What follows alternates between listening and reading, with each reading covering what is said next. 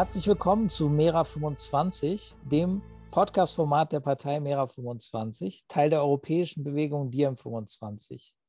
Wir kämpfen für die Rückkehr von Vision und Verantwortung in die deutsche Politik. Ich bin Johannes Fehr vom Vorstand von Mera 25 und heute in Folge 1 äh, von Radio Mera reden wir einfach mal über das Jahr 2021. Ihr habt jetzt gerade gehört, ich habe mir diesmal eine Einleitung äh, aufgeschrieben. Wir versuchen hier so ein bisschen äh, uns zu professionalisieren und freuen uns auch immer dann auf über Feedback von euch, äh, wenn ihr, wenn euch was auffällt, was wir noch besser machen können. Ich bin ja heute mit äh, Katharina Prehn aus der Koordination von DiEM25 in Deutschland und Juliana Zita vom Vor Vorstand von Mera25. Und ähm, ja, wir nehmen euch so ein bisschen mit auf eine kleine Reise durch das Jahr 2021 und sprechen dann über die unterschiedlichen Quartale, was so passiert ist. Uns ist eben schon aufgefallen. Es ist eine ganze Menge passiert und das fühlt sich alles so an, als wäre es schon länger her. Also das Jahr war sehr lang. Ähm, ja, und damit äh, einmal rüber zu Juliana, die ich bin noch in Hessen bei meinen, in Nordhessen bei meinen Eltern auf dem Dorf. Juliana ist, glaube ich, in Frankfurt, oder? Oder zumindest in der Nähe. Ja, ich sage immer Frankfurt, weil ich den, den Ort von dir nicht kenne, Juliana. Sagst du mal. Ähm, also ich wohne in Rheinhessen. Also es ist, ähm, auch wenn das irgendwie fast niemand in meinem Begriff ist, aber sagen, das, es gibt keinen Rheinhessen, aber es gibt einen Ort, der ist Rheinhessen. äh, ist hinter Mainz, aber ich bin Frankfurterin, deswegen sage ich immer, dass ich aus Frankfurt noch immer noch aus Frankfurt komme. Ähm, ja, danke für die äh, Überleitung, ähm, Johannes. Ich habe äh, hier mal die Liste vom MDR, von der Seite vom MDR, die haben einen schönen Jahresrückblick gemacht. Und ich dachte, wir gehen da mal so ein bisschen die Quartale durch. Ähm, wenn ich ehrlich sein soll, dachte ich, vieles davon wäre irgendwie innerhalb irgendwann innerhalb Corona passiert. Aber ich kann irgendwie, ich glaube, so geht es vielen gar nicht mehr so richtig zuordnen äh, wann was eigentlich genau war. Also ein, ähm, ein Ding ist so, dass Trump dieses Jahr noch am Anfang Präsident der Vereinigten Staaten war. Ähm, es geht los mit Januar und dem Sturm aufs Kapitol.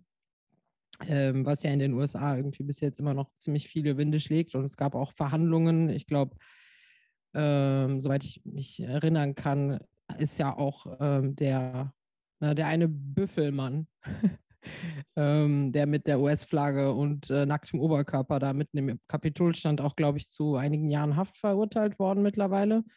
Ähm, also das ging dann relativ schnell innerhalb dieses Jahres.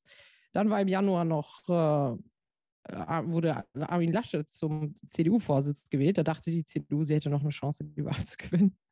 Ähm, und äh, genau, und wir hatten immer noch Lockdown und äh, ich glaube, das ganze Jahr über, ich habe bei Corona ehrlich gesagt so ein bisschen den Plot verloren mittlerweile, nach äh, zweieinhalb Jahren. Ähm, aber Corona, klar, begleitet uns immer noch durchs Jahr. Genau, dann haben wir Februar. Äh, und ein Militärputsch in Myanmar, der, glaube ich, auch ein bisschen untergegangen ist bei uns. Äh, und ganz viel äh, Schneechaos weltweit. Also ich glaube, äh, auch in den USA gab es irgendwie minus 30 Grad Temperaturen und so weiter völliger Wahnsinn. Ähm, genau, und dann ging das Quartal zu Ende mit, ja, der Maskenaffäre in Deutschland und einem äh, logistischen Chaos, und zwar der Blockade vom Suezkanal. Ähm, das war auch äh, ziemlich spektakulär, wie dieser riesengroße, das riesengroße Schiff äh, in dem Kanal stecken geblieben ist. Und, ähm, und da war das Thema um Logistik vor allem sehr, sehr groß. Ähm, und ich glaube, es gibt eine gute Überleitung zu diesem Weihnachten, weil es war so angekündigt, dass Lieferketten es nicht schaffen werden und ähm, dass äh, Leute erwarten sollen, dass äh, alles später kommt. Traf bei mir übrigens nicht ein, also so kein bisschen. Ich habe äh, fast nichts bei Amazon bestellt. Ich habe immer direkt versucht, bei Herstellern in der Shopseite zu bestellen. Alle schickten mir so E-Mails, so die Ware kommt vielleicht erst drei Wochen später an und dann kam alles früher. Also ähm, da ist bei mir so eine leichte Realitätsverzerrung, was die Ankündigung der Logistik äh, angeht und der Realität. Ich weiß nicht, wie es euch damit geht, wie eure Erfahrung jetzt war. Ähm, genau, aber das war mit dem Kanal im, im, März auf jeden Fall so ein Riesenthema, mal irgendwie drüber nachzudenken, wie ist denn eigentlich Logistik verteilt auf der Welt und ähm, was kann denn so ein Vorfall schon, schon ausmachen? äh, wenn es um die globale Logistik geht. Das war schon mal das erste Quartal. Ich würde jetzt einfach mal rübergeben zu Katharina. Ja, ich muss, wir haben ja gerade schon mal drüber gesprochen, aber ich muss gestehen, dass ich äh, ähnlich überrascht war, dass manche Sachen schon so lange zurückliegen oder irgendwie noch in diesem Jahr stattgefunden haben, weil in mir, äh, in meinem Kopf auch so ein Brei vorzufinden ist rund ums Thema ähm, ja, Corona ähm, und man deshalb das nicht so richtig zuordnen kann, was eigentlich ähm, wann war. Also den Sturm aufs Kapitol zum Beispiel hätte ich irgendwie gar nicht mehr in dieses Jahr verortet, weil es aber irgendwie, glaube ich, auch immer noch in diesem Wintervakuum war. Und ähm, ja, bei dem Thema finde ich es halt einfach grundsätzlich irgendwie ähm, krass, dass es so da war und dann war es aber auch wieder weg. Also man hat ja jetzt, wie du schon gesagt hast, von den Prozessen noch ein bisschen was mitbekommen und was mir dabei auch irgendwie im Gedächtnis geblieben ist, ist es halt ja auch viel dann um die Verantwortung von Social Media und so ging. Ähm, also darf Trump da tun, was er will? Ähm, ähm, wie ist das überhaupt moderiert, in Anführungsstrichen? Ähm, und im Prinzip begleitet uns das ja nach wie vor so ein bisschen. Also wie funktioniert das? Wie, was passiert eigentlich auf Facebook? Warum wird der Content in welcher Form nach oben gespielt? Welchen Wert hat, hat das eigentlich überhaupt? Also ich meine, soziales Netzwerk klingt erstmal schön, aber ich glaube, es ist mittlerweile eigentlich allen bekannt, dass, ähm, dass es da weniger drum geht. Und ähm, ja, keine Ahnung, also äh, finde ich, kommt auch in Deutschland immer noch gar nicht dran vor. Also ähm, es wird ja darüber gesprochen, wie gehen wir mit Telegram jetzt beispielsweise um, wenn wir jetzt gerade im Jahr auch schon wieder ein bisschen weiter vorrücken. Das ist irgendwie so voll der, ähm, da wird viel drüber gesprochen, aber es wird überhaupt nicht drüber gesprochen, was machen wir eigentlich mit Facebook? Können wir da irgendwie überhaupt irgendwas machen? Was ist da unsere Verantwortung? Ähm, wenn wir merken, das entgleist uns dabei ähm, so. Und was ist, wie gesagt, der Wert dieser Plattform, wenn es nicht hauptsächlich darum geht, ähm, ja eigentlich nur zu werben, also was anderes ist dem ja nicht mehr wirklich zuzuschreiben. Und das verbinde ich irgendwie so auch mit diesem, mit diesem Ereignis nochmal, weil es ähm, irgendwie so markant, markant war, aber wie gesagt, ich hätte es überhaupt nicht mehr ähm, zugeordnet. Ähm, auch, auch Laschet ist so untergegangen, muss ich gestehen. Ähm, und ja, also wie du gerade schon sagtest, ähm, der Suezkanal, ich muss sagen, ich habe ich nicht, nicht zu spüren bekommen, aber ich finde es immer wahnsinnig interessant und das begegnet uns ja auch, aber in Gänze in diesem Corona-Kontext, ähm, welche Bedeutung hat eigentlich Infrastruktur und auch das, was ist das eigentlich alles? Ähm, und in dem Sinne, ja, ist so ein Seeweg dann halt doch irgendwo ziemlich ähm, angreifbar. Und ja, die Maskenaffäre ähm, ist ja auch irgendwie mehrfach ähm, darüber berichtet worden und ähm, ja, man dürfte sich da, glaube ich, nicht wundern. Ich finde es trotzdem immer noch verwunderlich, gerade bei den Masken, weil ich glaube, das war da irgendwo da an eine Stelle zu kommen, ist in dem Sinne, wie wir sie gebraucht haben, nicht so schwer gewesen, glaube ich. Also mich wundert immer noch, wie viel Geld da über den Tisch gegangen ist. Dass da, also dass man das überhaupt annimmt, also man hat eine Pandemie, ist ja jetzt auch nicht alle, alle Jubeljahre so, ähm, und dass man, dass man da irgendwie so wenig Rückgrat hat und ähm, damit Geld kassiert, das äh, geht sich, also erschließt sich mir halt 0,0. Ähm, ja, und dass man da nicht irgendwie direkt eine Anlaufstelle hat, dass es überhaupt passieren konnte, das finde ich so fragwürdig. Ähm, ja, so, das wäre so, genau, äh, Militärputsch hattest du erwähnt, das ähm, ja, ging voll unter. Aber das wären so, das sind die Punkte, wo ich auf jeden Fall irgendwie noch so ein bisschen was an Erinnerung habe. Der Rest äh, hat sich aufgelöst im ganzen Wintermatsch. Wie sieht es bei dir aus, Johannes? Ähm, ja, wie, wie, schon am Anfang gesagt, mir geht es ähnlich. Äh, Januar Anfang letzten Jahr, äh, Anfang diesen Jahres ja noch. Ähm, ist verdammt weit weg. Äh, Geschenke bestellen. Ich mache das generell nicht so viel online, deshalb kann ich nicht so viel Erfahrung teilen von äh, Lieferschwierigkeiten oder nicht. Äh, habe auch das Glück, eine Familie zu haben, wo das alles im relativ überschaubaren Rahmen äh, äh, abläuft, was mir auch sehr zugutekommt, weil ich ein echt äh, schlechter Geschenkemacher bin, äh, mir da Gedanken zu machen. Ähm, und wirklich gute, ausgeklügelte Sachen zu finden, ist schwierig. Da kann man immer dann schön auf Sachen zurückgreifen. Ja, was zu essen, selbst gemacht, am besten noch ein bisschen Plätzchen, Plätzchen backen oder so.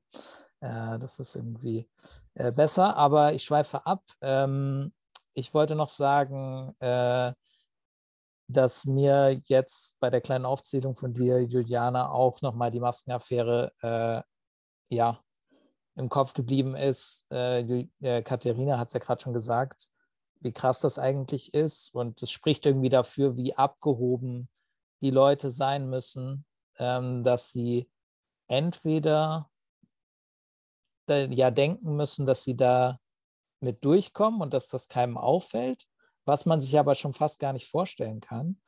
Oder halt ähm, denken müssen, aber wahrscheinlich äh, ist es in anderen äh, Bereichen, ja, natürlich läuft es schon seit Jahren so, dass es irgendwie auch normal geworden ist, dass man mit ganz vielen Sachen halt noch so seine, seine paar tausend Euro oder paar zehntausend Euro da irgendwie abzwackt ähm, und dass es ein Geschäft ist, Politiker zu sein.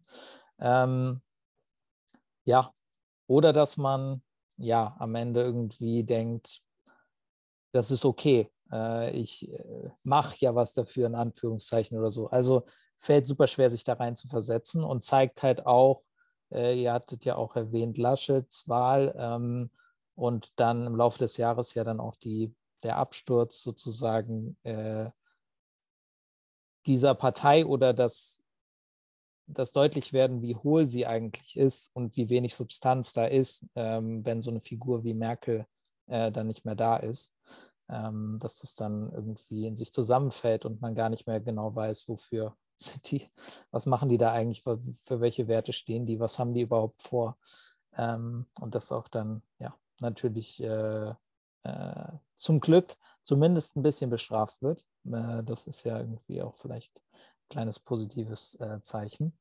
Ähm, genau, ansonsten natürlich Pandemie. Äh, ich hatte jetzt nochmal eine Statistik auch gelesen über die letzten Jahre, wie viele Krankenhäuser in Deutschland geschlossen werden. Ähm, da ich hier äh, in Nordhessen ähm, auch vom Land komme und dann hatten wir uns hier in der Familie drüber unterhalten und da wurde dann sofort auch das Beispiel genannt von dem regionalen Krankenhaus, was geschlossen wurde mit Geburtsstation und so weiter ähm, gab es eine kleine Bürgerbewegung dagegen, hat aber nicht geholfen. Ähm, und das ist ja wirklich flächendeckend der Fall in Deutschland, dass ähm, teilweise auch gar nicht mehr die äh, Mindestzeiten eingehalten werden können, also von Fahrtwegen von Leuten zum nächsten Krankenhaus, ähm, weil dort natürlich aus Effizienzgründen und ähm, nicht vorhandenen Finanzen ähm, und teilweise dann auch Privatisierung äh, ja, die Dinge geschlossen werden, was gerade natürlich in Zeiten von der Pandemie noch grotesker ist, als es sowieso schon ist. Ähm, weil es sollte ja eigentlich was sein, worauf eine der wichtigsten Sachen, Gesundheitsversorgung für die Leute. Ja, wollen wir weitermachen mit dem zweiten Quartal? Äh, klar, können wir machen. Ähm, ich wollte noch ergänzend sagen, dass äh, tatsächlich vieles von dem, was ihr gesagt habt, einfach auch äh, brandaktuell ist. Also Kapitol im Zusammenhang mit Social Media und äh, Maskenaffäre im Zusammenhang mit Korruption in der Politik.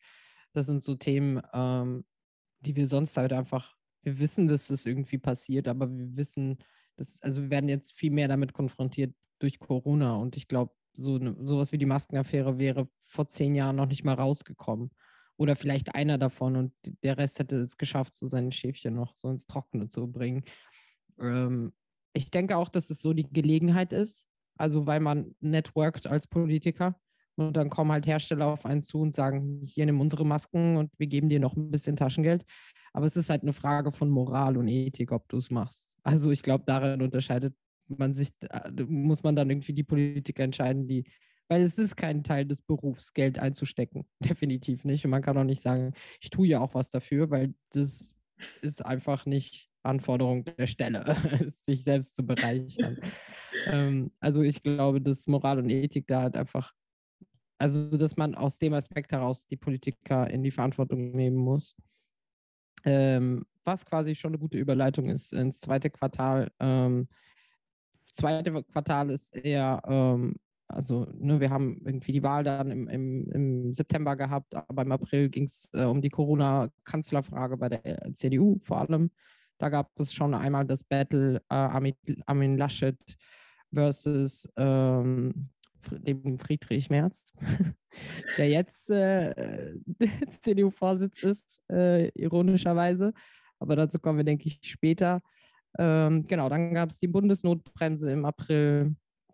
Ähm, Im Mai hatten wir die Corona-Lockerung das erste Mal. Ähm, also da haben wir angefangen, alle irgendwie wieder so ein bisschen so zu leben, als wäre Corona nicht da. Ähm, ich erinnere mich auch gerade, dass ich im Mai in Geneva war äh, mit äh, Claudia zur Assange-Veranstaltung, um mal was von uns zu erzählen, auch dieses Jahr. Ähm, da gab es die Ausstellungseröffnung von Anything to Say von Davide Domino. Ähm, ich erkläre es kurz für die, die es nicht kennen. Das sind quasi äh, Julian Assange, Chelsea Manning und Edward Snowden als Bronzefiguren auf einem Stuhl und neben ihnen ist nochmal ein freier Stuhl, auf dem man sich draufstellen kann äh, und ein Foto machen kann, also als Unterstützung für die Freilassung von Assange und ähm, ähm, genau, Edward Snowden ist ja immer noch im Exil und genau, Chelsea Manning ist zwar frei, aber ich glaube, sie ersäuft in Anwaltskosten und so weiter und so fort. Also für alle drei Protagonisten immer noch kein besonders schönes Leben. Ähm, genau, das war im Mai. Und da kann ich mich erinnern, dass äh, ich schon sehr verwundert war, weil das war, glaube ich, meine erste Reise so richtig in Corona, also zur Corona-Zeit. Und es war in der Schweiz, als wäre nie Corona gewesen. Und ich habe mich da so ein bisschen äh, dabei ertappt, wie ich selber irgendwie Menschenmengen aus dem Weg gegangen bin, doch irgendwie äh, intuitiv.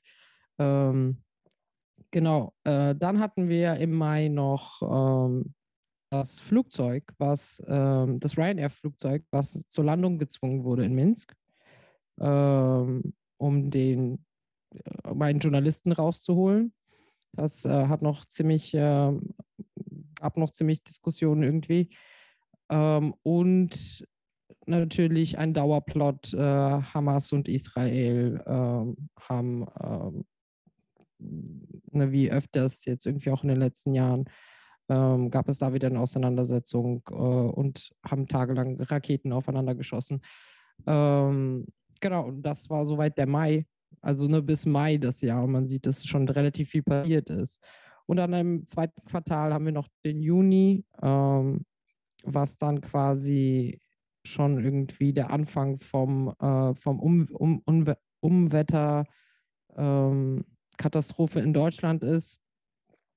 Ähm, wir hatten quasi Hitzewellen und danach Unwetterwellen, die aber nicht nur in Deutschland waren, sondern in mehreren Teilen in Europa, wo relativ viel Regen runtergekommen ist. Also auch bei mir hier um die Ecke quasi in Rheinland-Pfalz gab es ganz viele Überschwemmungen und ähm, mitunter bis heute noch haben Leute noch mit den Auswirkungen zu kämpfen. Also ich meine, klar, wenn dein Haus weggespült wird, dann ist nach einem Jahr quasi oder nach einem halben Jahr hast du noch nicht viel gemacht und ähm, ja, da muss man auch irgendwie dranbleiben und gucken, wo die Leute da überhaupt stehen. Ähm, und ähm, genau. Ja, das war das zweite Quartal. Also äh, schon Ansätze vom Wahlkampf in der CDU.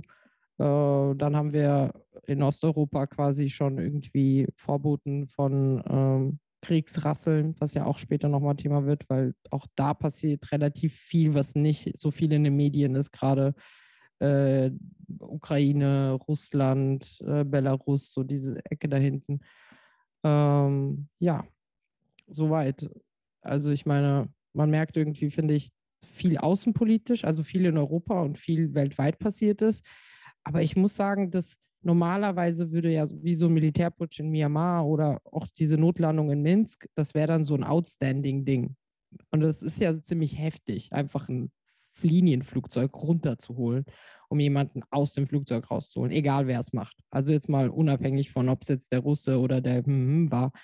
Aber mittlerweile habe ich das Gefühl, jetzt wo ich so diese Liste durchgehe, dass so viele krasse Dinge passieren dass selbst wenn ich das so sehe, mein Gehirn relativiert das alles so. Ach, okay. Ja, so, ach, nur wieder so ein Diktator auf Abwägen. Also, ne, ihr wisst ihr, was ich meine? Das ist so, es ist so schwer zu verarbeiten, ähm, weil normalerweise wäre das eines dieser Sachen schon fürchterlich an sich genug. Also, ähm, um nicht zu sagen, dass die Kombination von allem in einem Jahr irgendwie ähm, dramatisch ist. Aber das sieht halt zeigt halt, wie wichtig es ist, dass wir über diese Sachen reden und wie wichtig es ist, dass wir auch politische Antworten darauf finden.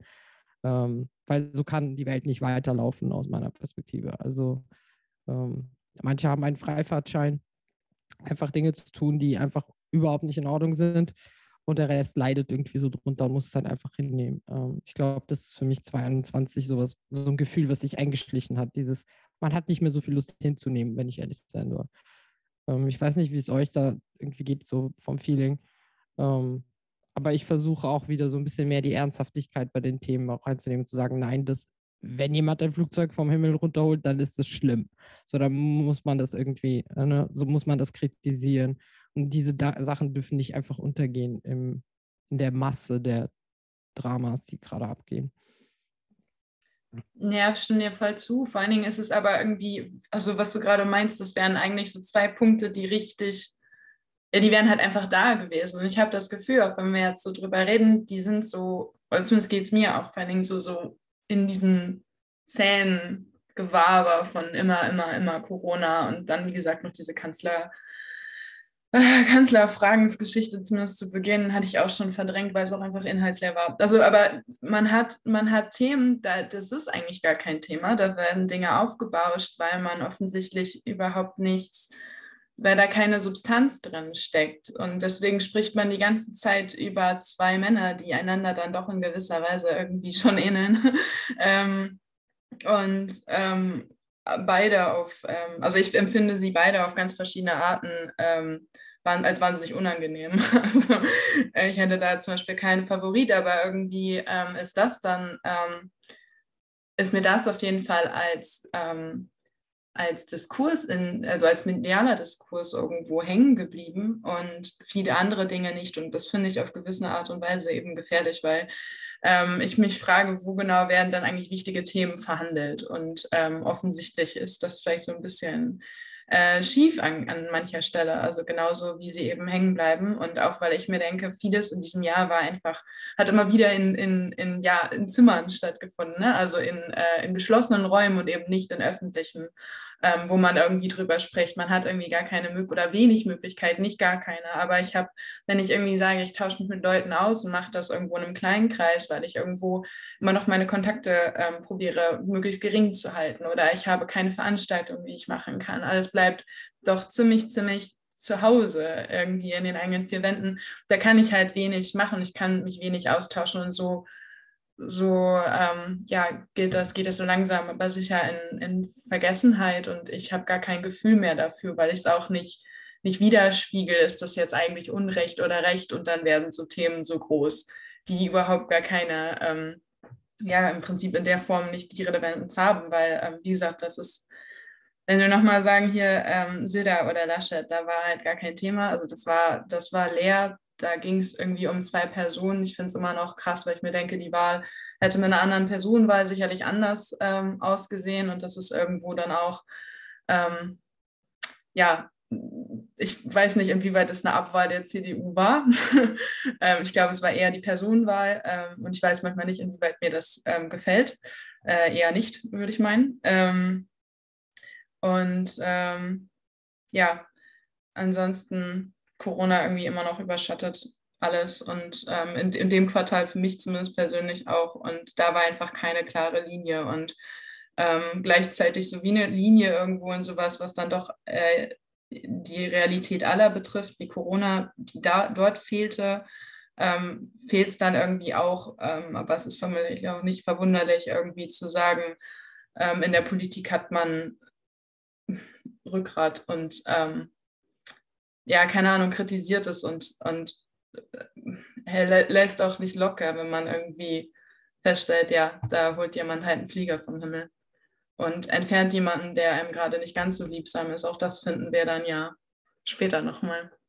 Aber ja, ansonsten, ähm, genau, das war so mein Eindruck. Ich muss sagen, ich bin dann, äh, nochmal so ein dir im Bogen zu machen. Äh, ich bin seit Mai dabei. Also das war für mich mein Dia-Moment. Ähm, Genau, aber. Wie kam das eigentlich? Wie das kam?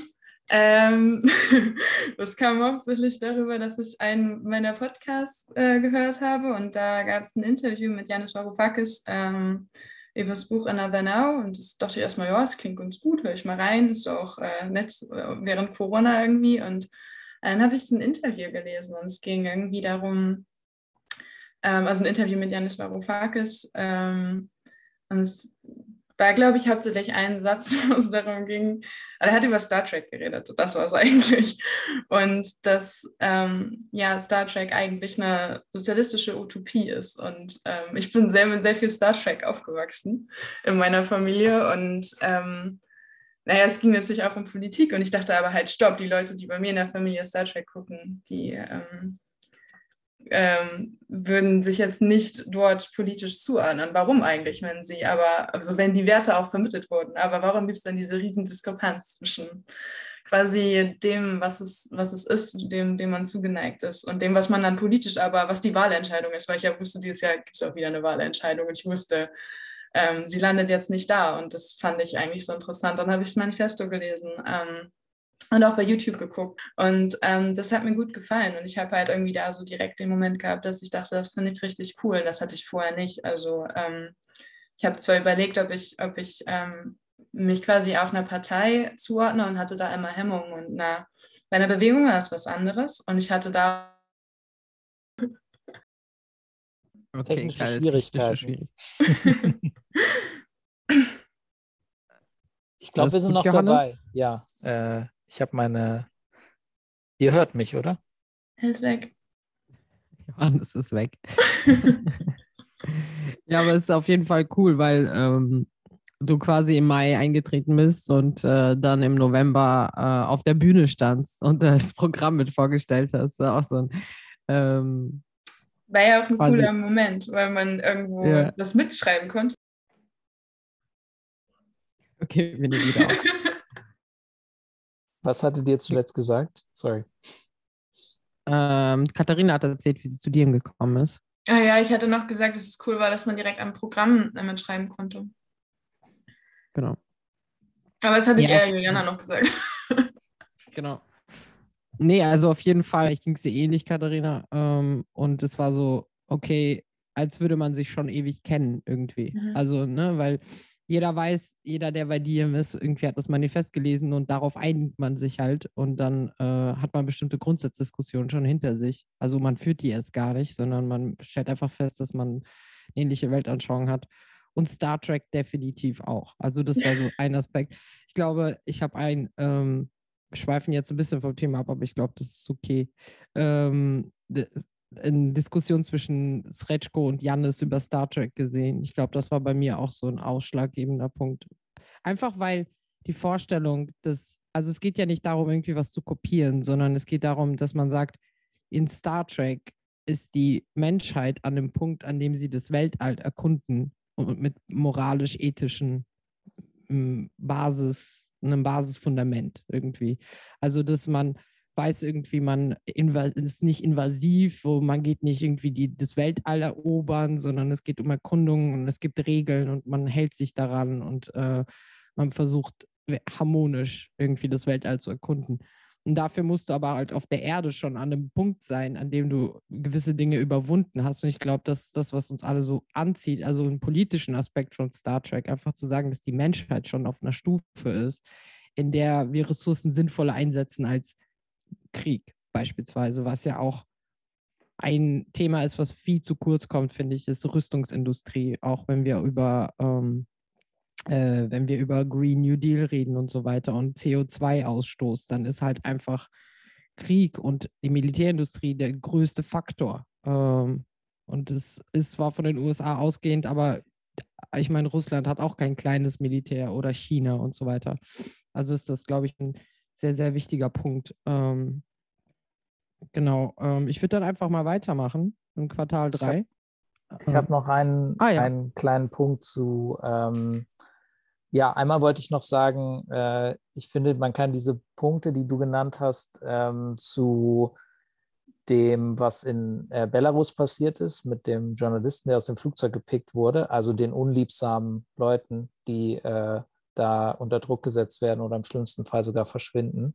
Und ähm, das passiert eben in allen möglichen Systemen und genau das passiert ja auch mit Julian Assange in unserem äh, ach so demokratischen westlichen System, ähm, wo man halt genauso merkt, dass jemand, der unliebsame Wahrheiten ähm, ans Licht gebracht hat, dann ähm, eben ja ähm, im Prinzip gefoltert wird ähm, und äh, ja versucht wird zum Schweigen gebracht, ähm, den also genau zum, Schweigen, zum Schweigen zu bringen. Jeden, ähm, der das nicht glaubt, dem kann ich nur das ähm, Interview mit Nils Melzer bei Jung und Naiv äh, empfehlen äh, auf YouTube. Einfach mal angucken, ähm, falls ihr dann nicht so informiert seid, weil das ist wirklich wichtig, ähm, um auch äh, nicht nur äh, auf Russland zu zeigen, wo man sicherlich äh, dem demokratischen System viel kritisieren kann und sollte, aber eben auch ähm, vor der eigenen Haustür zu kehren. Ähm, und genau, Green New Deal hattet ihr natürlich auch schon genannt. Also die Flutkatastrophe war ja auch nochmal ein, ein Weckruf. Ich habe heute zum Beispiel auch nochmal einen Artikel gelesen, wo es dann darum ging, ähm, was in der Antarktis so passiert mit ähm, dem Gletscher Thwaver, den, von dem ich vorher noch nicht äh, gehört hatte, der so groß ist wie Österreich und die Schweiz und noch irgendein Land zusammen. Also ein riesiges Teil von einer Dimension, die wir uns gar nicht wirklich vorstellen können. Ähm, der halt große Risse aufweist und droht auseinanderzubrechen und was krasse Folgen hätten von schon bis mit krassem Meeresspiegelanstieg bis Ende diesen Jahres. Also ähm, da ist, glaube ich, jedes Jahr so, dass wir uns bewusster und bewusster werden, hoffentlich, dass wir endlich krass was ändern müssen. Ähm, ja.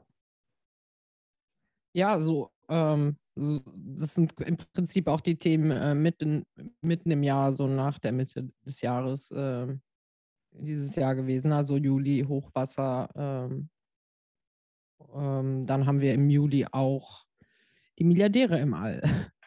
auch so ein Thema. Ähm, also Jeff Bezos äh, mit, seine, mit seiner Penisrakete.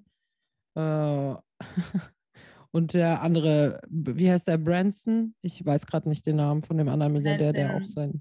Diesen Virgin-Gründer von dieser Airline, der Typ. Ja, da? genau. Ja, ja, ja. Ja, genau. ja irgendwie so. Ich glaube, das war sogar, er war sogar zuerst, kann das sein? Ich ja, glaub, aber das, war, glaube ich. Der zweite. Ja, es war, glaube ich, so ein Schwanzvergleich. Wer, wer schafft es eher? Und dann ist er nochmal schneller hoch. Und ich glaube, das trifft es auch schon ganz gut. Ja. ja, so viel zum Thema Ressourcen verschwenden. Ähm, und dann haben wir im August eigentlich auch ein sehr, sehr, sehr krasses Thema, und zwar Afghanistan, äh, der Abzug der Militärtruppen und äh, die Übernahme der Taliban von Afghanistan. Ähm, also ich meine, das äh, es ist witzig, weil vor ein paar Jahren, als ich noch äh, meine Bar hatte, hatten wir relativ viele ehemalige ähm, Soldaten, US-Soldaten als Gäste. Ähm, die stationiert waren halt jahrelang in, in ähm, Frankfurt oder Umgebung. Wir haben ja relativ viel amerikanisches Militär hier überall drumherum. Und äh, die haben mir immer gesagt, also ich habe sie halt immer neugierig gefragt, vor allem wenn sie in Afghanistan stationiert waren, wie das war und so weiter. Man unterhält sich halt mit den Leuten. Und alle von denen haben mir vor Jahren schon gesagt, wenn das US-Militär Afghanistan verlässt, dann wird es dann wird es keinen Monat dauern, bis die, auf, bis, bis die Taliban ähm, Afghanistan einnehmen. Und ich fand, es klang irgendwie immer mega dramatisch. Wisst ihr, was ich meine? Also so einen Monat wirklich und dann waren es zwei Wochen in der Realität. Zwei ganze Wochen. Also, und die Einschätzung war vor ein paar Jahren. Also ich meine, das äh, war für mich irgendwie, ich hatte das noch im Kopf, diese Aussage, und daher war das für mich so, okay, die hatten vollkommen recht damit. Und jetzt stelle ich mir vor, wie irgendwie so ein, so ein ehemaliger Soldat in Frankfurt irgendwie weiß, was passieren wird, aber letztendlich die US-Regierung so tut, als wären sie überrascht davon gewesen. So, oh, jetzt ist das passiert. Wir wissen gar nicht, wie das jetzt sein konnte. Und dann, ähm, vielleicht hatten wir ein bisschen Missmanagement oder, ähm, ach nee, der war schuld, nee, der war schuld, ach nee, die, der Präsident wusste nichts davon. Ach doch, er wusste es doch. Es ist, es ist einfach Hohn, finde ich, kompletter Hohn, weil dieser Krieg hätte einfach so nie passieren dürfen. Und das wissen irgendwie eineinhalb Generationen von Menschen so. Ähm, ich kann mich erinnern, als sie einmarschiert sind, war ich mit auf Demonstrationen gegen den Krieg. Da war ich noch in der Schule.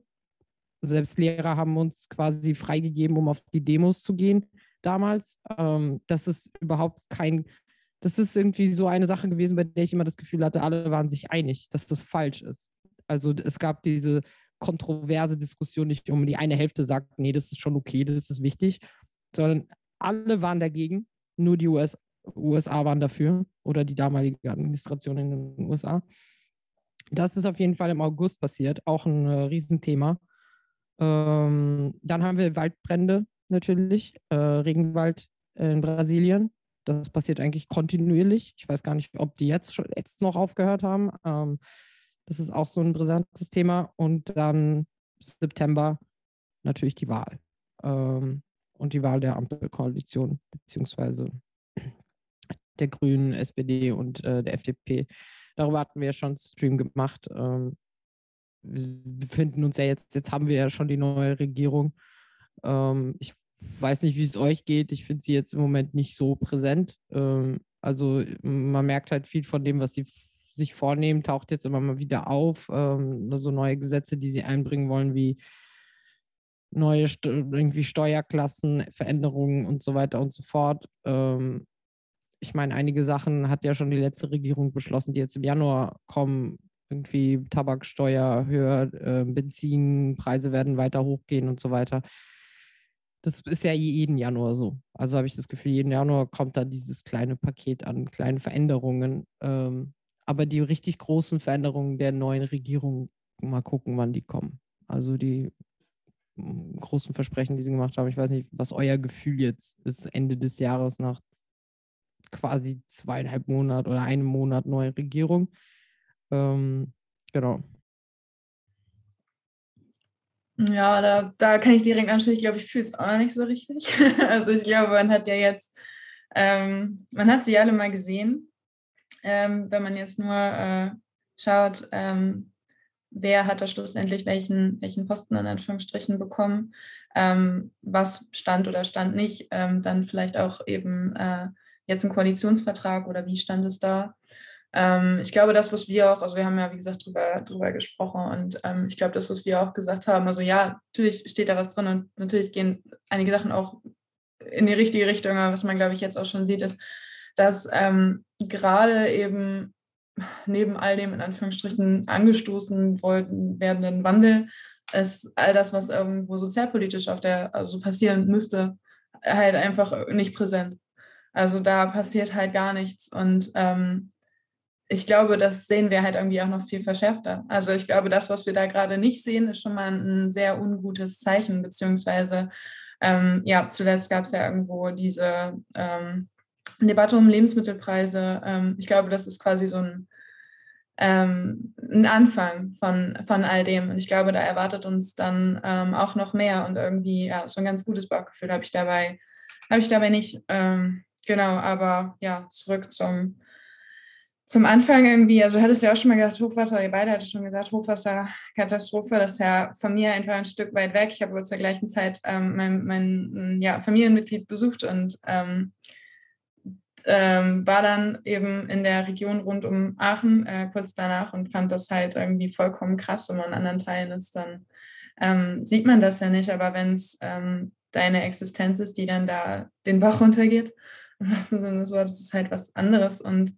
da wird ja jetzt auch gerade ähm, aufgearbeitet. Ähm, da geht es dann irgendwie um Verantwortlichkeiten und es ist sicherlich auch wichtig, welche Informationen jetzt wann, wie, wo weitergeleitet wird. Aber es ist, was ich da so ein bisschen dabei vermisse, ist, dass es ja, ähm, ja, was, was müssten wir denn eigentlich tun? Also äh, der Wahrscheinlichkeit nach werden sich ähm, ja, Umweltkatastrophen mehren und wir müssen ja darauf achten, ähm, dass man nicht sagt, man baut, also ich glaube, es ist auch nicht mehr Tenor, man baut nicht alles so auf, wie es ist, sondern ähm, man macht sich halt auch dort, wo nichts passiert ist, Gedanken darüber, was ist denn, ähm, welches Risiko haben wir denn hier vor Ort und was, was ist genau im Ereignis oder im, im Ereignisraum möglich so.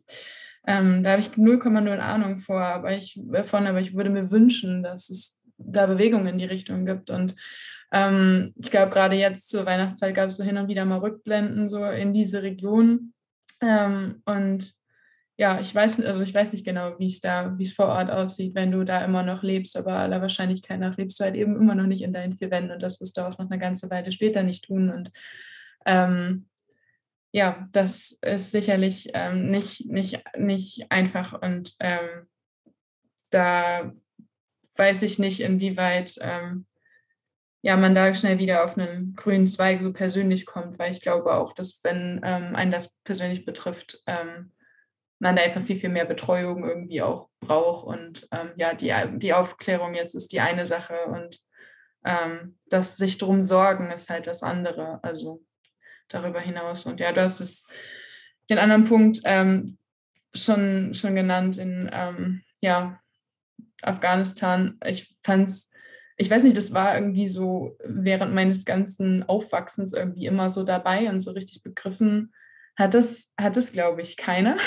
Und es war ja auch nicht immer so präsent. Also ähm, du siehst es in deinem eigenen Alltag eigentlich nicht. Und dann ähm, ja, ist es so ganz plötzlich und eigentlich weiß jeder, das ist so plötzlich nicht gewesen. Also im Prinzip genauso wie du es gesagt hast, ist es nicht so, dass man, dass man das einfach nicht weiß, sondern es ist dann bewusst so, dass, dass man vorgibt, nicht zu wissen. Und ähm, das ist halt, ähm, äh, fällt mir auch nicht so viel zu ein. Also das ist, ähm, das ist halt irgendwie ein Riesendesaster. Und ähm, die die eigentliche, oder ich weiß auch gar nicht, man hat ja dann auch irgendwie drüber gesprochen, ähm, was war eigentlich Deutsch, also die Aufgabe Deutschlands in diesem Einsatz und ähm, ja, was passiert dann aber auch eben auch auf anderen, in anderen Teilen der Welt noch, also jetzt, was ist in Mali beispielsweise, also auch das ist, dann war ganz kurz in den Medien, aber auch im Prinzip schon wieder schneller, schneller wieder draus, als es überhaupt da war.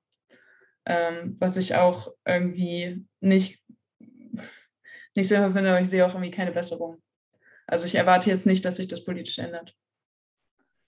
Ja, äh, da kann ich gleich anschließen. Ich wollte nochmal sagen, äh, ja, das ist halt einfach Verantwortungslosigkeit. Ne? Also äh, das äh, sagen wir äh, auch immer als einen der Gründe, warum es uns gibt, ähm, als äh, neue ähm, Kraft, die irgendwas verändern will, ist, dass es eben ja dieses dass es eigentlich jeder weiß, aber dass dann trotzdem am Ende alle ahnungslos sind, hat halt damit zu tun, dass die Leute oder die, die es eigentlich machen müssten, eben die, die Verantwortung nicht übernehmen wollen für ein großes Desaster von, von hinten bis vorne. Ähm, und was du vorhin gesagt hattest, ähm, Juliana, zu, ich glaube eigentlich, wenn man Bevölkerung überall immer fragen würde, ob äh, da jetzt ein Kriegseinsatz gemacht werden sollte, wäre immer eine Mehrheit, äh, bin ich mir relativ sicher dagegen.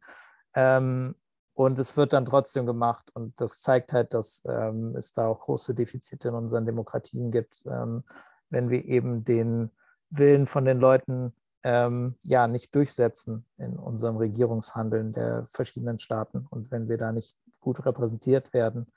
Und wenn man dann schon sowas angefangen hat, wo, wo alle schon wissen, das kann nur eigentlich im Desaster enden, dann zumindest am, an, am Ende die Verantwortung zu übernehmen und zu sagen, okay, wir versuchen das hier irgendwie, ähm, wir versuchen die Leute die im Land, mit denen wir zusammengearbeitet haben, zu, denen zumindest zu helfen am Ende und das einigermaßen mit erhobenem Haupt versuchen, da äh, äh, wegzugehen, auch wenn es natürlich kaum möglich ist. Ähm, ja, wenn auch das dann nicht passiert, ist schon krass.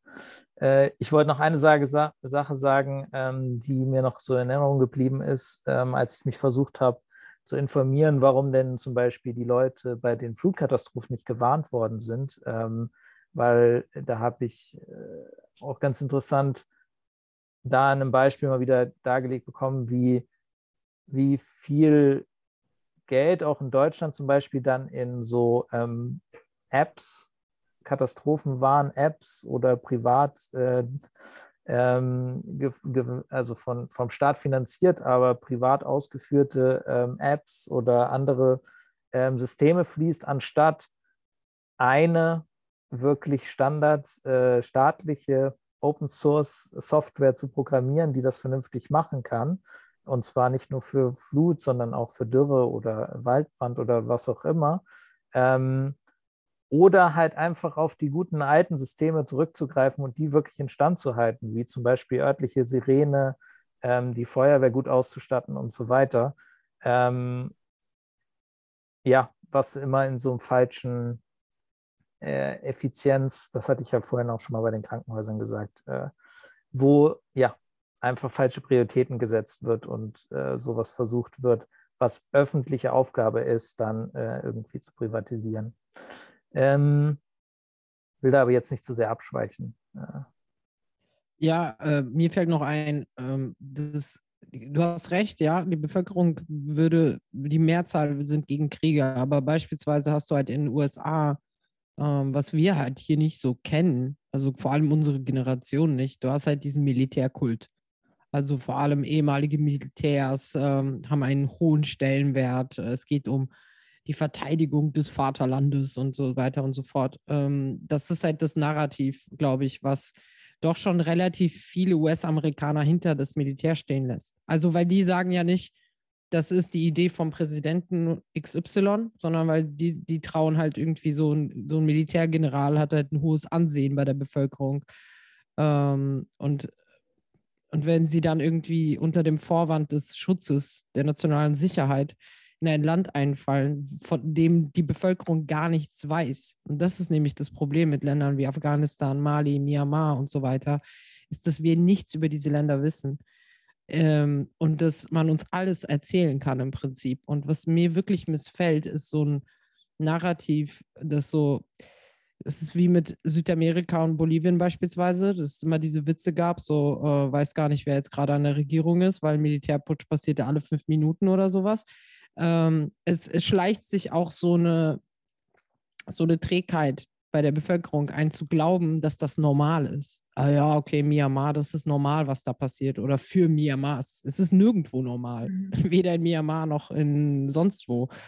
Ähm, aber wir lassen das halt irgendwie durch die Unwissenheit gewähren, weil wir denken, es gibt keinen anderen Weg und es gibt keine anderen Mittel. Jetzt beispielsweise, äh, ich glaube in Mali sogar, wehrt sich ja die Bevölkerung gegen den Militärputsch selbst. Also so, dass, dass die Bevölkerung sagt, wir wollen aber das Militär überhaupt nicht.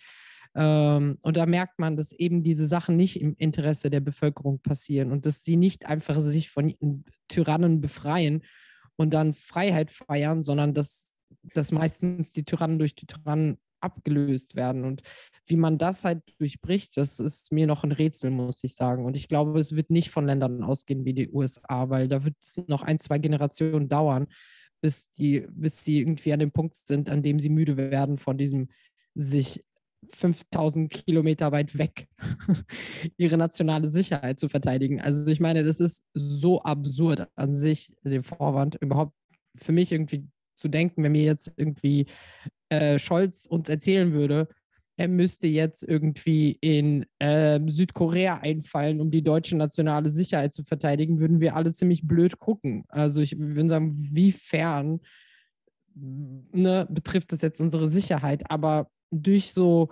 ganz verzwickte Narrative, was mich auch zum nächsten Thema kommen lässt mit Corona und verzwickte Narrative, weswegen ich sage, ich habe den Plot verloren mittlerweile. Ähm, es ist einfach, die Kommunikation in der Politik ist echt miserabel, muss ich sagen. Also das fällt mir zum Beispiel dieses Jahr sehr stark auf, bezogen auf Corona. Omikron ist ein guter, guter, gutes Beispiel, wo wir auch jetzt irgendwie schon zum Oktober kommen, sozusagen zum letzten Quartal. Ähm, jeden Tag lese ich, einmal, einmal lese ich, es ist gefährlicher, einmal lese ich, es ist nicht gefährlicher, dann ist es wieder gefährlicher, dann ist es wieder nicht gefährlicher. Einfach seit einem Monat lese ich abwechselnd Artikel, die das eine und das andere behaupten. Und es ist mittlerweile, bin ich so, okay, whatever, ist mir eigentlich egal. Aber wenn die Zahlen, die ihr so präsentiert, stimmen, dann verstehe ich nicht, warum wir jetzt nicht im Lockdown sind, ehrlich gesagt. Auf der einen Seite. Auf der anderen Seite kann man alles immer runter relativieren und sagen, ähm, okay, ähm, es gibt halt schon irgendwie total viele Leute, die jetzt schon auf die Straße gehen was äh, quasi auch äh, ein Ding ist im letzten Quartal dieses Jahres, äh, ist die ganzen äh, Demonstrationen hier in Deutschland, die Querdenker-Demonstrationen, bei denen ich das Gefühl habe, dass, dass sie Potenzial haben, sich zu verschärfen, ehrlich gesagt. Ähm, weil ich immer das Argument bringe, dass ab einem gewissen Punkt geht man über so eine gewisse Grenze. Also sagen wir mal, ich bin jetzt Impfgegner und ich lasse mich nicht impfen und ich verliere jetzt meinen Job. Das heißt, jetzt habe ich schon meinen Job verloren. Wenn ich dann auch noch sozial anecke überall, dann komme ich irgendwann an den Punkt, wo ich quasi nichts mehr zu verlieren habe. Und dann radikalisiere ich mich halt immer weiter. Und das ist so ein bisschen meine Befürchtung, ist, dass ein Teil der Bevölkerung, auch wenn es nur ein kleiner Teil ist, ich sage nicht, also ich habe nicht das Gefühl, dass die Mehrheit der Bevölkerung oder jetzt mal ansatzweise Impfgegner sind. Aber das summiert sich halt einfach. Und ich glaube, dass auch andere Leute, die einfach nur Anti-Maßnahmen, Anti-Regierung sind, dann auf den Zug aufhüpfen und rechte Gruppierungen das noch weiter ausnutzen und weiter Öl ins Feuer gießen. Ähm, insofern bleibt das für mich brisant irgendwie, wie sich das entwickelt mit den Corona-Maßnahmen hier in Deutschland und wie die Menschen darauf reagieren. Und was ich definitiv für einen riesengroßen politischen Fehler gehalten habe, war die Aussage von hochrangigen PolitikerInnen im letzten Jahr zu behaupten, dass es keine Impfpflicht geben wird. Das war, glaube ich, einfach saudumm. Also muss ich sagen. Ähm, so, so eine Aussage hätte niemand treffen dürfen. Ich habe als ich es gehört habe, war ich so, das können Sie gar nicht versprechen. Das ist Unsinn. Das können Sie gar nicht pauschal versprechen, dass es keine Impfpflicht geben wird. Ähm, weil die Wissenschaft sagt, wir müssen so und so viel Prozent erreichen, die geimpft sind. Und ich war so, das ist verdammt viel. Ich kann mir vorstellen, dass wir diese Prozentzahl nicht erreichen werden, freiwillig. Das heißt, sie, sie hätten sich es sowieso offen halten müssen. Und ich glaube, jetzt zurück zu paddeln und zu sagen, von es wird hundertprozentig definitiv keine Impfpflicht geben. Zu, okay, jetzt kriegen Pfleger Impfpflicht, danach kommt die Impfpflicht für alle.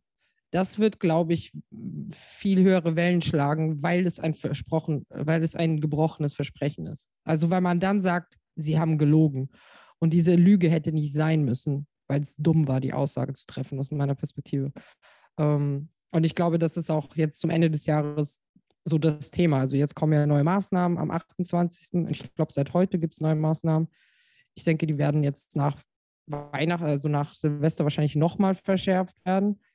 Ähm, und um mal kurz die Brücke zurückzuschlagen zu den Krankenhäusern, Johannes, ist halt Karl Lauterbach und, ähm, und dieser Posten. Er ist zum Beispiel mitunter einer, der verantwortlich ist dafür, dass so viele Krankenhäuser jetzt geschlossen wurden. Aber alle haben ihn sich jetzt als Gesundheitsminister gewünscht da merkt man die Verwirrung eines, was die Verwirrung, Narrativverwirrung bei den Leuten auslösen kann, nämlich dass sie dann plötzlich jemanden zum Minister haben wollen, der verantwortlich dafür ist, dass wir überhaupt an diesem Punkt sind, an dem unser Gesundheitssystem halt überhaupt Corona gar nicht äh, aushalten kann im Prinzip. Jo, sorry Katharina, ich springe da gleich mal rein, äh, weil ähm, das, danke. Ähm, das passt halt gut zu was, was ich auch noch über die USA sagen wollte, zu dem, was du gesagt hast, Liliana. Ähm, ich, ich glaube, ein Riesenproblem ist halt, warum zum Beispiel über Krankenhausschließungen nicht viel geredet wird in der Bevölkerung, ist, dass es in den Medien auch nicht viel vorkommt. Also ähm, es gibt ja einige Themenbereiche, ich bin jetzt weit davon entfernt zu sagen, die Mainstream-Presse lügt äh, bei allem und so weiter, ähm, so wie das ja in leider teilweise sehr abgeschotteten Bubbles äh, in, der, in den, den Corona-Gegnerkreisen mittlerweile der Fall ist und auch anderen.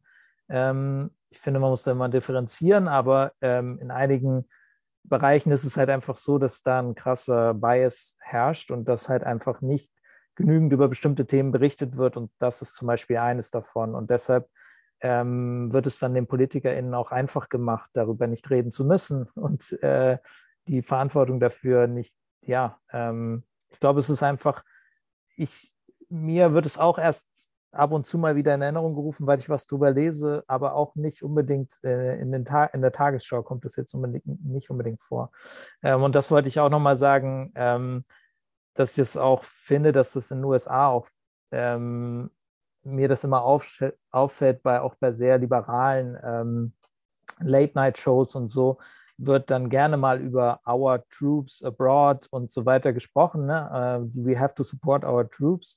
Ähm, und das ist halt sozusagen sehr durchdrängt, auch die ganze Medienlandschaft, äh, natürlich auch ähm, die vor den Football- und NBA-Spielen wird die Nationalhymne gesungen und so weiter und so fort. Ne? Also äh, das wird schon auch krass äh, gefördert, ähm, so dass sich das dann eben so auswirkt, wie es sich auswirkt. Und die USA natürlich auch, ja, krass sind, dass die ja über die ganze Welt verteilt ähm, ihre Militärstationen sowieso haben. Ähm, also da muss ja keiner mehr erzählen, äh, sondern da ist es ja einfach so, dass die ähm, im Pazifik, im Atlantik, in Europa, in Afrika überall ihre, ähm, äh, ihre Militärbasen haben.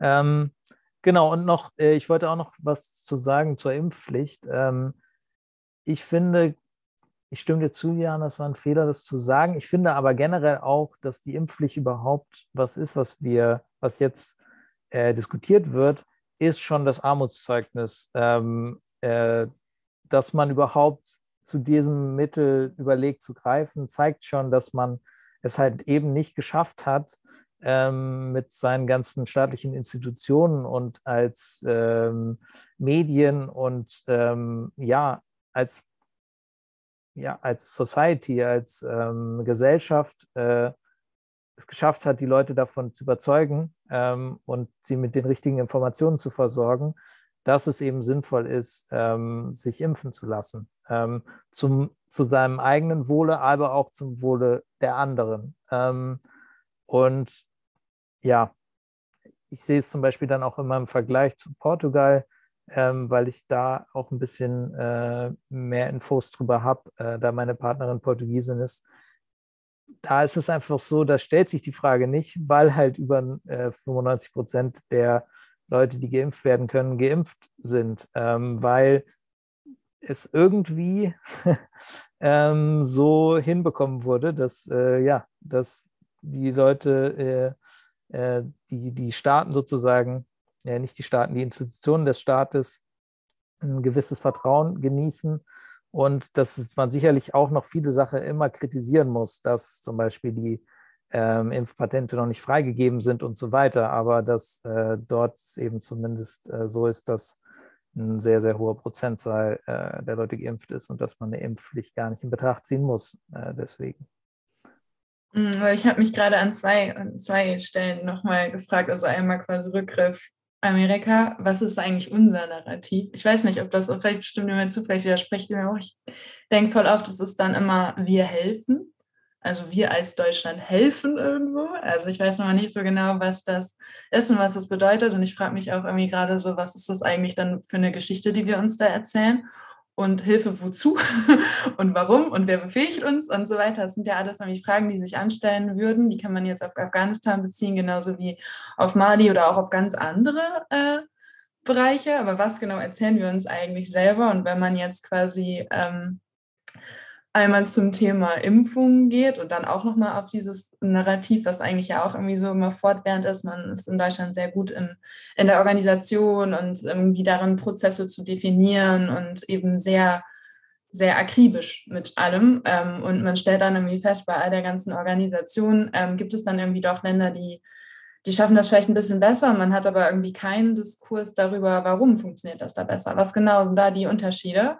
Ähm, und ich fände das äh, gut, wenn das, ähm, wenn genau das breiter diskutiert werden würde und ähm, man gewillt ist zu lernen, auch gemeinschaftlich zu lernen und nicht irgendwie zu sagen, hey, wir haben hier unseren Weg gefahren und der ist jetzt irgendwie so top und ähm, davon rücken wir nicht ab, sondern das ist ja in voll vielen Bereichen so. Ich weiß mal gar nicht, ähm, ja, warum eigentlich, aber ich glaube, da ähm, hätte es auch viel Luft nach oben gegeben. Und zu dem, was du gerade gesagt hast noch, Juliana, habe ich auch für, also für fatal gehalten ähm, dieses Versprechen, es kommt nicht das und das, aber das, also das empfinde ich sowieso sehr oft so, dass gerade jetzt nochmal auch im Wahlkampf ähm, immer wieder gesagt wurde, also mit uns kommt das nicht, mit uns kommt, kommt kein, äh, keine, keine Geschwindigkeitsbegrenzung beispielsweise, mit uns kommt nicht die Impfpflicht, mit uns kommt nicht dies, mit nicht das. Ich will gar nicht, dass man mir verspricht, es kommt nicht dieses oder jenes, weil ich mir auch denke, was ist das, was sind das für Ideen, ähm, sondern ich möchte eigentlich, dass jemand zum einen ähm, so verantwortungsvoll agiert, dass ich das Gefühl habe, okay, also A hat jemanden, oder was heißt jemand? Es gibt eine, eine Gruppe von Personen, die haben irgendwie einen Wertekanon, da ist irgendwie Verlass drauf und was gesagt wird, das passiert dann auch. Ähm, und es sind nicht nur Worthülsen. Ähm, und das ist ja schon mal irgendwie meistens nicht gegeben. Also ich, man ist nie überrascht, wenn irgendwo ähm, die Kacke am Dampfen ist. Und ähm, dann ist es, will ich nicht wissen, was nicht geht, sondern ich möchte das, oder was nicht kommt, sondern ich möchte, dass man irgendwo dann, wenn es erforderlich ist, irgendwie ähm, bereit ist, Dinge abzuwägen und ähm, vorausschauend handelt vor allen Dingen und ähm, nicht nur äh, Versprechungen macht und irgendwie so quasi eine, eine, eine, kurze Handreichung zu all denen mit uns jetzt das nicht, aber man hat gar keinen Plan, man hat gar keine Idee davon, was man eigentlich so möchte. Und so ist man ja dann auch irgendwie immer äh, rein, man ist ja immer in der Defensive. Also sowohl die Politik kommuniziert irgendwie total defensiv, als auch dann irgendwie in der Bevölkerung geht es eher darum, was will ich nicht, anstatt was will ich eigentlich und was sind vielleicht auch Ideen. Es ist voll schwierig, daraus konstruktiv zu agieren.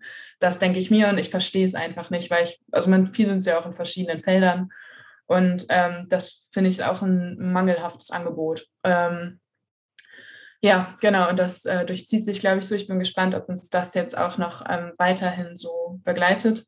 Ähm, und ansonsten muss ich sagen, ähm, auch mir bereiten die, ähm, die Proteste, die es eben dort gibt, äh, Sorge.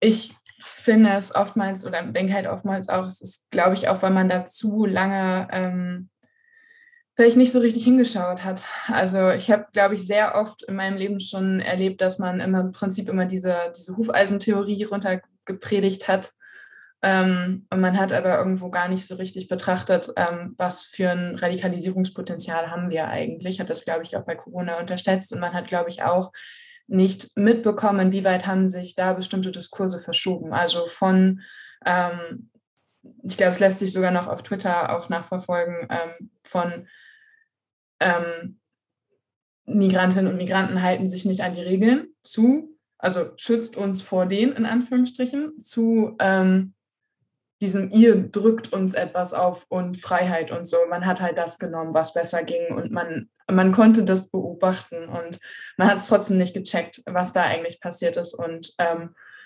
ich äh, erwarte auch da, dass man halt einfach nochmal grundsätzlich darüber nachdenkt, ähm, was für ein Problem haben wir eigentlich ähm, mit äh, ja, mit Nazis eigentlich, kann man es nicht anders sagen. Und nicht immer mit, ja, rechts und auch links und auch links auf jeden Fall, sondern einfach mal wirklich zu sagen, wo sind eigentlich da unsere Hauptprobleme?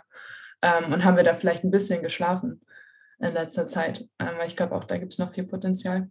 Und ähm, ja. Äh, ja, ich stimme dir auf jeden Fall zu. Ähm, und vor allem, ich frage mich halt, es, also ich meine, es gibt die Unterscheidung für mich zwischen, okay, Nazis, also sprich äh, mhm. Menschen, die eine nationalsozialistische Ideologie verfolgen, äh, Hitler-Fans, whatever, AfDler und so weiter. Ähm, und dann halt irgendwie die Leute, die sie eingesammelt haben jetzt. Genau, das also, meine ich sprich, so. Ja. Genau, pur, ja. pur die die nur von dem Corona-Thema kommen. Die sagen, hier wird meine mhm. Freiheit beschnitten, das ist übergriffig, tralala. Und ich denke, bei den einen kannst du was machen, bei den anderen nicht. Also, ne, ja. ne, so die jetzt irgendwie Nazis zu überzeugen, dass ihre Ideologie scheiße ist. Es ist halt so, das kann man machen. Ähm, aber ich glaube, darum geht es nicht, sondern ich frage mich halt, warum Regierungen nicht imstande sind, ähm, die Kernverwirrungen ausfindig zu machen. Beispielsweise war Bill Gates so ein großes Thema. So, jetzt ist es so, wenn du die Leute im Stich lässt mit so Themen, ähm, dann googeln sie halt. Und dann googelst du und dann findest du halt Bill Gates Namen hier in der Stiftung, da in der WHO, tralalala. Und dann fängst du an, irgendwie dein äh, Verschwörungsboard zu Hause auszupacken. Also, das ist so. Und dann fängst du an, irgendwelche Kreise zu ziehen und Dinge zu verbinden. Und das kann alles totaler Müll sein. Aber das ist das, was du machst, wenn du damit im Stich gelassen wirst. Und dann denkst du, du hättest jetzt irgendwie die Verschwörung auswendig gemacht. So, ah, der investiert in Impf ja, er investiert schon seit 20 Jahren in Impfungen. Das ist überhaupt nichts Neues. und vor einem Jahr oder vor drei Jahren hat es keinen aufgeregt. Ähm, es hat nie jemanden aufgeregt, dass er in Afrika schon seit zwei Jahrzehnten Menschen impft. Das war allen kackegal irgendwie, ob er das macht oder nicht. Jetzt ist es allen nicht egal. Aber warum du als Regierung nicht hergehst und das einfach mal transparent aufrollst, was da passiert und sagst, also wir hatten ein Interview auf DMTV mit äh, Christian Drosten, das fand ich ganz cool mit Angela Richter. Da hat sie ihn auch tatsächlich nach diesen Verschwörungen gefragt. Sie hat gemeint, okay, ist jetzt ein bisschen albern, aber ich frage dich jetzt einfach mal, was hat es denn mit Bill Gates auf sich und so weiter. Und dann hat er erklärt, dass der natürlich, natürlich investierte halt irgendwie in äh, Medizin und so weiter und auch äh, in dem Institut, in dem Drosten gearbeitet hat, aber für was anderes halt einfach. Also ich meine, das auseinander zu friemeln und das transparent zu machen, das wäre auf jeden Fall ein Weg gewesen. Also ich meine, zu zeigen, irgendwie, ja, hier investieren Leute, aber die investieren spezifisch in das zum Beispiel. Oder dann Warum gibt es nicht einfach mal ein schönes Videoproduktion, wie Impfstoff hergestellt wird? Hätten sie doch machen können. BioNTech sitzt hier in Mainz. Schickt doch ein blödes Kamerateam hin, macht eine schöne Reportage drüber, damit die Leute sehen, wie der Impfstoff hergestellt wird oder so. Also ist jetzt einfach mal nur so eine blöde Ideen, aber ich meine, da, es gab keine Aufklärungskampagne in dem Sinne. Also Aufklärung ist für mich nicht zu sagen, es ist sicher. Das ist nicht Aufklärung. Wenn ich merke, mir vertraut jemand nicht, dann mache ich es nicht dadurch besser, dass ich einfach nur 200 Mal wiederhole, dass, dass ich ihm nichts Böses will, sondern musst du halt mit einem gewissen Feingefühl da dran gehen und sagen, okay, es gibt Leute, die verstehen nicht, also die meisten Leute verstehen nichts von der Materie. Jetzt, wir sind alle keine Virologen. Wir wissen alle nicht, wie Impfstoff hergestellt, also ich zumindest nicht. Aber damit kann man sich halt beschäftigen. Aber besser, man beschäftigt sich halt nicht mit Google, sondern man man braucht das halt irgendwie aufgearbeitet, damit man das verstehen kann. Und dann muss man als Regierung daran arbeiten, diese Aufklärung zu liefern, egal mit welchen Mitteln. Also, und dann aber nicht irgendwie so schäbige Kampagnen, was mich dann auf der anderen Seite aufregt. Wir saßen jetzt irgendwie vorm Fernseher die Tage und dann kommt Werbung und dann ist es so, lass dich impfen. Du kannst den Unterschied machen. Lala, also so dra melo, melancholisch dramatische Musik im Hintergrund, Bilder von Krankenhäusern. Das ist nicht der Weg. Also wenn, wenn das irgendwie ge gezogen hätte, dann hätten wären jetzt schon längst alle geimpft. Das hat ein bisschen was von Bezirzen, finde ich. So, hier hast du einen Schokoriegel, komm mit in meinen Van, kleines Kind. So, so wirkte die Werbung auf mich halt. Nicht so, das ist doch die perfekte Werbung, um Impfgegner jetzt wütend zu machen vor ihrem Fernseher. Also nicht ja. an die Moral appellieren. Ich glaube, an die Moral appellieren ist falsch an diesem Punkt. Das zeigt sich, ist nicht der Fall. So, dass die Menschen sagen, ah, ich schütze andere damit. Weil sie sagen, ich muss es mir in meine eigene Ader spritzen, damit habe ich ein Problem. Und dann zu argumentieren, dass du andere Leute damit gefährdest, äh, hilft offensichtlich nicht. Also in der Praxis, finde ich. Daher muss man andere Wege suchen. Und die suchen die anderen Wege nicht. Und deswegen müssen sie dann mit dem Brecheisen dran. Und deswegen haben wir dann Menschen, die sich radikalisieren auf der Straße. Also, also da, da sehe ich halt irgendwie auf jeden Fall mehr Potenzial nach oben, ist halt einfach transparent zu sein. 100. Und diese ganzen Corona-Sitzungen hätten einfach live stattfinden müssen, ehrlich gesagt. Dann hätten sie mehr Vertrauen gewonnen. Und selbst wenn sie gezeigt hätten, dass sie nichts auf die Reihe bekommen, hätte das mehr Sicherheit gegeben als diese Backdoor-Corona-Beschlüsse äh, irgendwie. Aber ja wo dann ja. doch hier jeder auch nochmal seinen Senf dazu gibt, ob man das jetzt anders hätte oder nicht, ja. Genau, und an die Bildzeitung liegt, was in genau. der Sitzung passiert und so weiter, genau. ja. Ja. Äh, ja, das sind krasse Sachen. Äh, die, ich würde vorschlagen, dass wir ähm, vielleicht jetzt gleich noch eine Schlussrunde machen. Ich würde noch äh, kurz anschließen an das, was du gesagt hast, Juliana. Ähm, also ich würde schon sagen, es ist halt generell nicht damit getan, genau, einen Spot zu machen oder auch eine gute Dokumentation oder so. Das sind alles natürlich Sachen, die, die helfen. Ähm, aber ich habe auch viel das Gefühl, dass in Deutschland so ist, so, ja, wir strahlen da mal einen Spot aus an alle und dann werden die das schon verstehen. Äh, und dass ganz viel verloren gegangen ist, rausgehen, für die Menschen da sein, direkt mit denen sprechen. Also was zum Beispiel Ärzte natürlich viel machen Ärztinnen. Ähm, was, glaube ich, viel mehr äh, helfen kann, wenn du Vertrauen mit jemandem aufbaust, wenn du ähm, dem dann auch wirklich detailliert erklären kannst, deine Fragen beantworten kannst und so weiter und so fort. Und das müsste eigentlich, glaube ich, systematisch gemacht werden. Ähm, und ich glaube, das wird in Portugal zum Beispiel viel mehr gemacht. Äh, da ähm, gehen die Gesundheitsämter und die Institutionen aktiv auf die Leute zu. Ähm, und wenn dann jemand keinen Termin machen will, dann wird mit dem gesprochen und dann wird er am Ende nicht gezwungen. Aber ich glaube, wenn man mit vielen Leuten spricht, kann man noch eine Menge mehr Leute überzeugen äh, davon und denen erklären, warum das eben äh, sinnvoll ist. Und ich wollte noch einen anderen Punkt ähm, anschließen, der, der es einem wiederum schwierig macht oder uns schwierig macht. Und das ist eben, äh, dass auch die Gegenseite sozusagen, also diejenigen, die wenigen, die sozusagen Leute verführen wollen und mit Falschinformationen versorgen wollen und so weiter, dass die eben auch ihr eigenes Geschäftsmodell haben, dass dort auch im Prinzip wieder Kapitalismus am Start ist. Also diejenigen, die natürlich auch teilweise dann ein bisschen Kritik zu Recht äußern an den Pharmaunternehmen, die Riesengewinne machen mit den, ähm, mit den äh, Impfstoffen, was man zu Recht natürlich kritisieren muss. Und äh, so ist eigentlich, das ist eigentlich nicht generell ein sehr sinnvoller Aufbau von Gesundheitsversorgung. Ich glaube, das sehen wir auch so. Aber ähm, die dann halt von einer Verschwörungstheorie in die nächste gehen, Bücher schreiben, Bücher verkaufen, Vorträge halten, Vorträge Seminare geben und so weiter. Also da, da steht ja auch eine, eine richtige Maschinerie dahinter, die auch schon seit Jahren läuft. Also auch die Leute, ähm, die schon seit Jahren vor der Maserimpfung Angst machen und so weiter. Ähm, das ist ja auch was, was schon im Hintergrund läuft, was jetzt natürlich nochmal riesen Zulauf bekommen hat und wo einfach auch wenige Leute dann Geld einsammeln von vielen und ähm, davon profitieren. Aber ja, lass uns nochmal eine Schlussrunde machen. Äh, wer, wer will anfangen? Juliana, du hm. wieder? Ähm, ja, ich knüpfe da gern dran an. Ähm, ich denke auch, du hast in einem Fall auf jeden Fall recht. Also mit dieser ähm, quasi mit der Masche irgendwie auch Geld zu verdienen damit, also auch bei den Querdenkern, so Spenden sammeln für Demos und dann das Spendengeld einbehalten und so weiter. Aber es kommt auch, denke ich, einfach daher, weil die rechte Szene ist im Allgemeinen beschäftigt sich sehr viel mit so naturalistischen Themen. Und ich glaube, daher kommt halt gerade dieser Zusammenprall. Also ähm, die Kritik der Schulmedizin sozusagen ist ja bei denen irgendwie ganz weit oben. Und das hat ja noch nicht mal was mit Pharmaindustrie zu tun, sondern das hat irgendwie mit einer ganz spooky Art und Weise zu denken, wie überhaupt Leben und Mensch funktioniert irgendwie.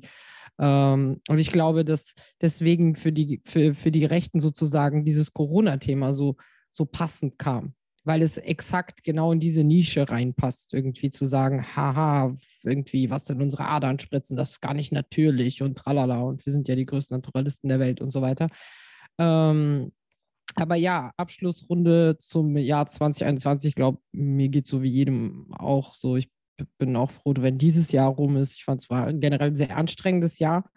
Ähm, aber ich, es war für uns, also bei dir, um da mal irgendwie ähm, auch mal zurückzuzirkeln, äh, auch ein gutes Jahr. Also äh, trotz Corona sozusagen 2020 war sauhart für uns, weil wir uns fast gar nicht gesehen haben. Also ich glaube, wir haben uns 2020 nicht gesehen persönlich. Äh, das war ein versummtes Jahr sozusagen.